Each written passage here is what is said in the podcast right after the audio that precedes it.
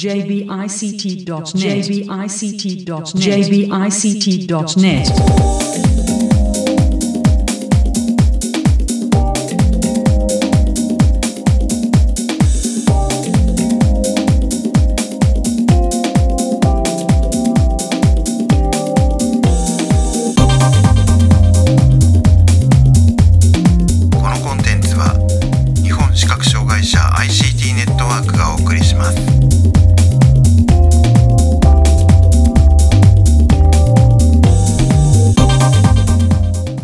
えこんにちは。日本視覚障害者 ICT ネットワークがお送りするポッドキャスト。えサイトワールド2018特集です。中根です。はい辻です、はいよろしくお願いします。よろしくお願いします。え今回は新華株式会社さん、えーこちらのインタビューをお送りします、えー新華株式会社の高梨さん、えーそれからあまり声は収録されてないような気もするんですけど小林さんこのお二人に、はい。えーお話を伺いました。あでは早速インタビューの模様をお送りします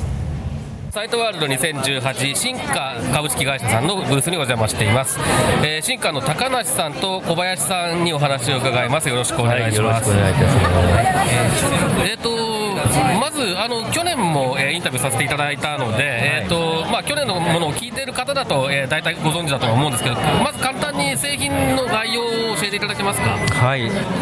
まず立体のプリンターなんですが紙が特殊な紙になっております。で紙の表面にですね熱で発泡する素材があらかじめコーティングされてます。でプリンターの方で、えー紙の下からですねデータの部分だけに熱をかけてでデータの部分があの発泡して立体化されるとい。うプリンターです、で環境としては Windows のパソコンであれば Word であろうが Excel であろうがプリンタードライバーを経由して、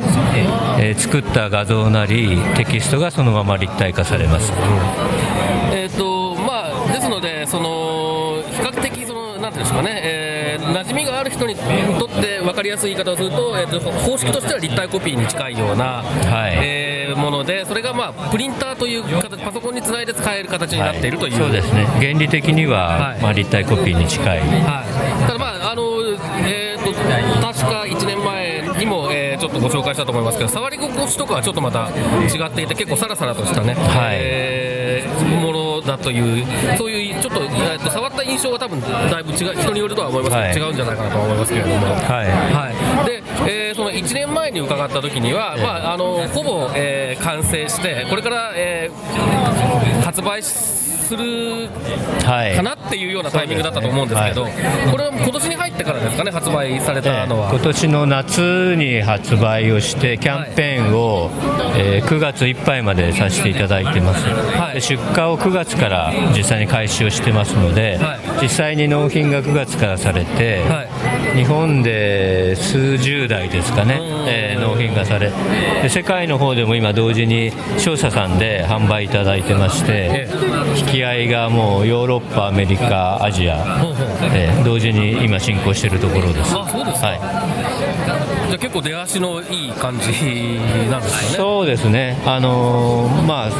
予想通りというか想定通りのなんか反応というか、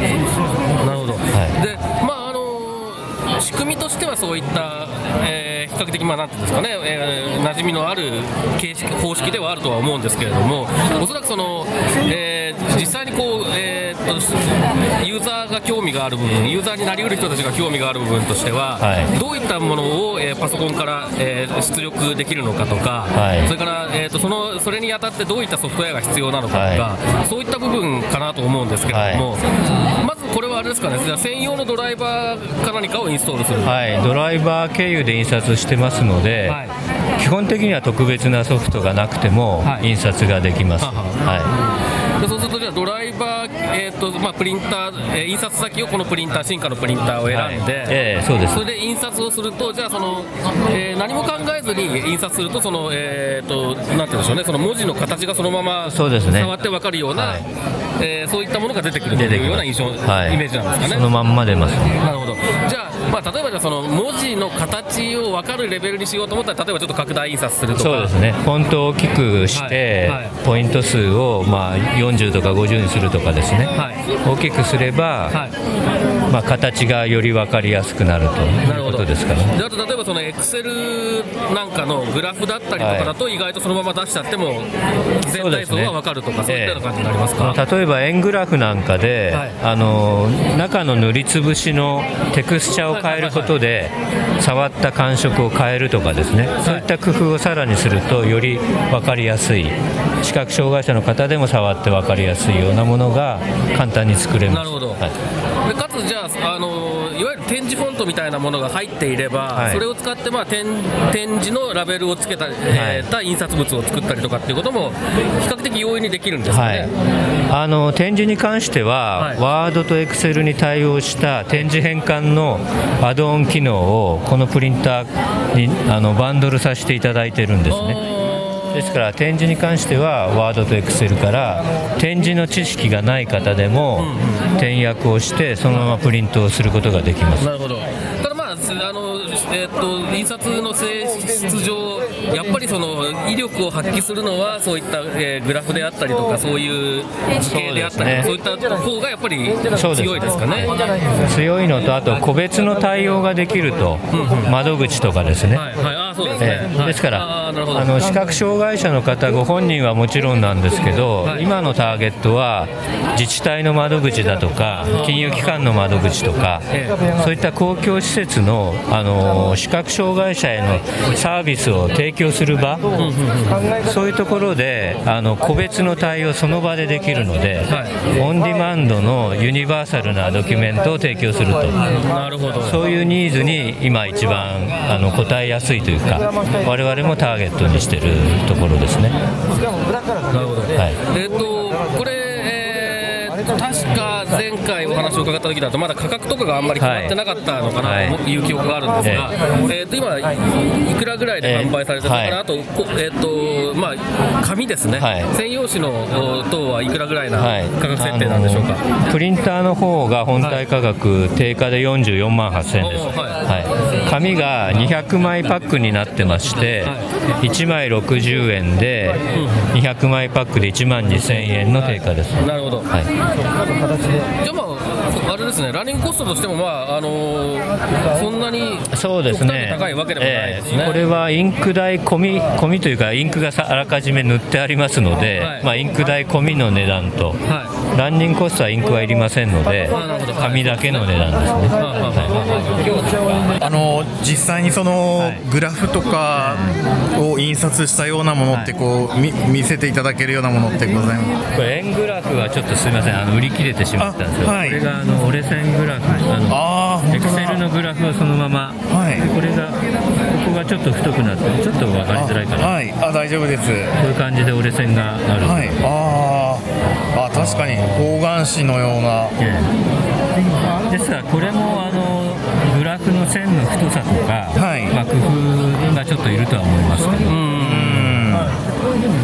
なるほど。えいいですね。グラフ触れるのはいいんだよね、やっぱりね。ねグラフはね説明しなかなか難しいんだとは思うんですよ。そうですね。ええあと今、インクジェットのプリンターをプリンターで先に色をつけていただいて、それに重ねてプリントをすると触る絵画とか簡単に作れるんですよ、実は。これちょっと触っていただくと、ちょっと実はこれカラーで印刷をしたはい。葛飾北斎の絵なんですね。で家庭用のインクジェットプリンターで葛飾北斎のカラーで印刷をした後に同じ紙をこのプリンターに通してもらうとそうすると絵そのものが凸凹になって出ますので、これ拝見すると結構そのえっ、と高さの差の差がはい。出せるんですね。表現力としてね。あのー高さを表現するのはあのーグレースケールのデータなんですよ。要するに色の濃いところが高く出てはいはいはい。薄いところは低く出る、そういう仕組みのプリンターなんですね。ですから意図的にそういった画像を用意すれば高い低いが表現できます。結構表現力ありますね、これね。これだと本当にまああのもちろんこれ専用にそう食事専用のデータを作らなきゃいけないのだとは思うけれどもそれでもええかなりその分かりやすい、えー地図とか作れそうな感作れじがしますね。はい。ですから今ちょっと展示しあの出展して並べてるものは、はい。そういったものが結構あるんですけどあの請願者の方でも分かるようなユニバーサルドキュメントっていうかこれ触っていただくとですねこれレストランのメニューをスパゲティのメニューを作ってあってあと、あのーそこミートソースとかでますね展示を入れたりしてるんですよ。ですからレストランのカラーのプリントしたメニューに展示を入れたりちょっと遊び感覚でちょっと明太風デコボコを入れたりとか。これは本当簡単に作えー。れます、面白いですねこういうのもねペペロンチーノとかねえー、あそうですか、ええ。ワードでもう単に貼り付けてるだけなんで。なるほど、まあはい。あのー用途によってはかなりこうなんていうんですかね手間をかけずにかけなくて大丈夫面です、ね、白いものができるっていう、はい。そういう感じですね、本当にね。であの。今、まあ、先ほど自治体とか銀行とか言いましたけど、要するにい普通の業務環境そのままではい。このプリンターを使っていただけるっていうのがやっぱりポイントなんですね、はい。特別な知識とか必要ないし、でこれ、w i f i も対応してますので、w i f i と有線 LAN も対応してるなるほど。展示ディスプレイのじゃあもう置き場とかもあんまり考えない。まあ、置き場もこれそんなに大きくないしそうですね。あの他のいいわゆる展示プリンターと違ってうるさくないから、はい。どこに置いても大丈夫っちゃ大丈夫なんでしょうけど。音もないですし、重さも5キロ切ってますのあで、持ち運びもね、あ好き簡単に。なところに持っていける感じですね、えーそうですか。えーっとまあ発売されて、え2ヶ月3ヶ月っていう感じだと思いますけど、反響とかいかがですか？えーっとまずは学校さんから始まって、今自治あの、いろんな方に知っていただいて、いろんな方があの自治体さんにあの買ってくれとあの申請をされているのが実情ですね、で自治体さんは来年度の予算に上げていただいているところも多くて、実際に入っていくのが来年度になると思うんですけど。なるほど。で予算が余ってるような学校さんとか 大学さんは結構もうすぐに購入いただいたりしてます、へー。あの工夫次第でかなりいろいろな用途がありそうだからこれは面白いですねやっぱりね。一般一般市場にもちょっと今ですね視覚障害者以外の使い方も今ちょっといろんな展示会に出展をしてあそうですか。うーん。模索中です。あの前回お話を伺った時にそのさ先ほどの絵に関してはその一回、えーインクジェットを、えーした上に重ねてっていうことでしたけども前回お話を伺った時にまあそれを同時にできるようなものもゆくゆくはっていうようなことをおっしゃってたような記憶が今急に出てきてね思い出したんですけれどもそうね。いった計画とかもありますか？当初はその予定というかそれも考慮してたんですけど、はい。今はあのインクジェットプリンターって1万円を切ってるような時代なので確かに。我々が内蔵してですね時間とお金をかけるより、まあ、カラーに関してはもう安いプリンターを使っていただくと、でもし一体化するんであれば逆に我々の技術をプリンターメーカーさんに採用いただいた方が早いので。うんうんうんうんまあ、一体化するとしたらそっちの方向で話を我々が持っていく可能性はあるかもなるほど。なんかその方が合理的な感じがしますね、本当にね、そうなんですよ。我々は今更ねやってももう技術的にも金額的にもとても追いつきません。そうですよね、まあ、そこはやっぱり今までインクジェットで積み重ねてきたものが相当彼らにはあるわけですからね。まあ、差し当たっては、まあ、2パスではい。2回でやっていく、ま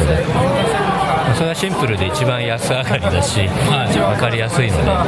そうですね、はなるほど、えー、と大体伺いたいことは伺えたかと思うんですけど、何かあの、えー言い忘れたことですとか、宣伝ですとか、ございます？えーっとですね、とにかくあの今までになかったプリンターですので、えーいろんなところでデモンストレーションとか展示会に出展させていただいているので、はい。とにかくまずはこの存在を知っていただきたいとはい。うところが第一ですので、はい。知っていただければ必ずあのいいいいものだって役に立ちそうだってことは分かっていただけるので、まずは今はねあのとにかく認知していただくとはい。いうフェーズで一生懸命やってますので。あの展示回ですとか、まあまあ、今回はもうそうですけれども、えー、とそそういった出品されたりとか出展されたりとかっていう、えーそういったスケジュールみたいなものはホームページとかで会見すればそうですね、はい、出てます。あそうです、わかりました。じゃあ、まあ、あのこのポッドキャストの配信ページからもリンクを、はい。えー貼りますので、はい。ぜひこれはね、実物を見られると、多分結構、そうですね。印象がホームページの問い合わせがありますので、はい。